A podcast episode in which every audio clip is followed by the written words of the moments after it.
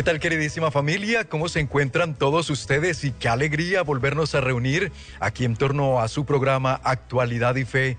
Ya saben que es un espacio para informar, formar y transformar los corazones según el corazón de Cristo y gracias a todo lo que juntos seguimos meditando, aprendiendo y recordando, no solo de nuestra amada fe católica, sino de tantos elementos de la vida diaria como nuestra formación humana, formación espiritual y el acontecer mundial y de la iglesia. Por eso, qué alegría siempre darles a ustedes la más cordial bienvenida, especialmente también agradeciendo quienes están por ESNE Radio, quienes por ESNE Televisión nos permiten entrar a sus casitas o donde quiera que sintonizan esta programación y ustedes que a través de nuestra página oficial de Facebook, El Sembrador, Nueva Evangelización y nuestro canal de YouTube, donde nos encuentran como ESNE, también nos bendicen con su sintonía.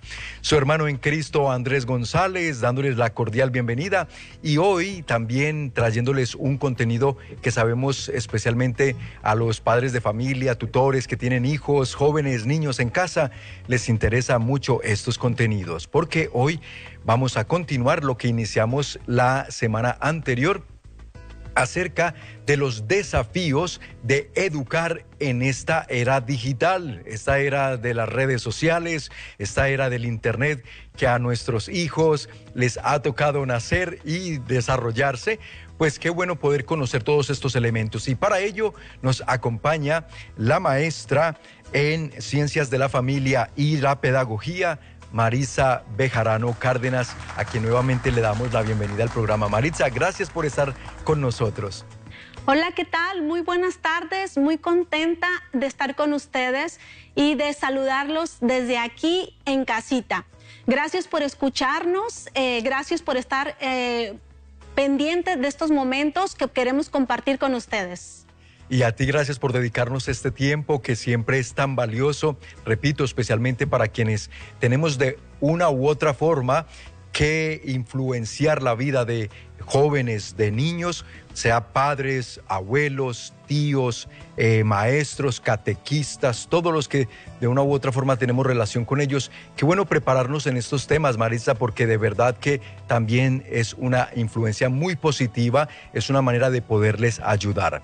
Por eso también, eh, si hacemos un pequeño recuento, Maritza, de lo que era ese primer programa donde les dimos y tú nos compartiste estrategias para el uso positivo de la red, no sé si gustarías eh, darnos un pequeño recuento de lo que allí mencionamos para luego entrar en materia de las soluciones que el día de hoy nos vas a brindar. Claro que sí. Bueno, recordando la sesión pasada explicamos específicamente que estamos en la era digital. Es inevitable.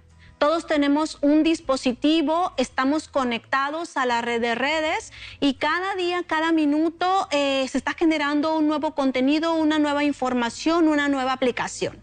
Esta nueva era digital trae consigo desafíos y retos. Eh, ¿Cómo vamos a educar a estos nuevos nativos digitales? Y algo muy importante que hablamos es sobre el mal uso de estos dispositivos, pero también el abuso. Y hablamos que el mal uso, pues como el sexting, el grooming, eh, el abuso a través de estos contenidos por pederastas, el abuso de identidad eh, y bueno, otros más problemas que pueden ser y, eh, terminar de que no podríamos terminar de contar, pero también la tecnoadicción, que hoy en día los, los niños y los adolescentes tienen esa, em, pues ese riesgo de por un uso prolongado caer en la tecnoadicción. Y bueno, eso fue principalmente lo que hablamos la sesión anterior. Y hoy traemos propuestas. ¿Cómo vamos, qué, qué, vamos a hacer ante esta realidad? ¿Qué propuestas de solución? Y bueno, tú que me escuchas ahí en casa, eh, que estás viviendo una situación específica, eh, a lo mejor una problemática con tus hijos, eh, quiero compartirte como número uno esta palabra, esta palabra que viene del Señor para ti y que quiero decirte que Dios te ama. Dios te ama y está contigo en todo momento y viene a ayudarte y acompañarte a en esta difícil tarea de educar a, tus hijos. Y también como Dios te ama, tiene un proyecto, tiene una propuesta para ti. Tiene un mensaje de esperanza, tiene un plan, tiene un proyecto para ti, para tus hijos y para tu familia. Entonces hoy lo que queremos compartir contigo es propuestas de solución. ¿Qué hacemos ante esta realidad que es inevitable? ¿Qué hacemos, Andrés, ante la era digital? Que no es mala, pero tampoco podemos decir que todo es bueno. Definitivamente, Maritza. Y mira, nos decías que nos traes palabra de Dios como para hacer la apertura de este tema y de estas soluciones que nos vas a brindar. Y me encanta porque has elegido un texto que a todos nos llena el corazón de esperanza, nos llena de la certeza de que Dios camina y está con nosotros y que Él mismo tiene planes de bendición para, para todos y cada uno de sus hijos, como nos lo dice a través de Jeremías en el capítulo 29, versículo 11, Maritza. ¿Y qué nos dice el Señor? Así es, porque yo sé los planes que tengo para ustedes, declara el Señor. Planes de bienestar, no de calamidad, para darles un futuro y una esperanza. El Señor tiene un futuro y tiene una esperanza para ti, porque Jesucristo mismo es tu esperanza y Él no te abandona. Él es el buen pastor que está ahí acompañándote en tu tarea como padre y que ama a tus hijos más que tú mismo. Y, es por eso que hoy en día nosotros aquí queremos poderte apoyar y brindar las herramientas que tú necesitas para tu tarea como formador, como educador.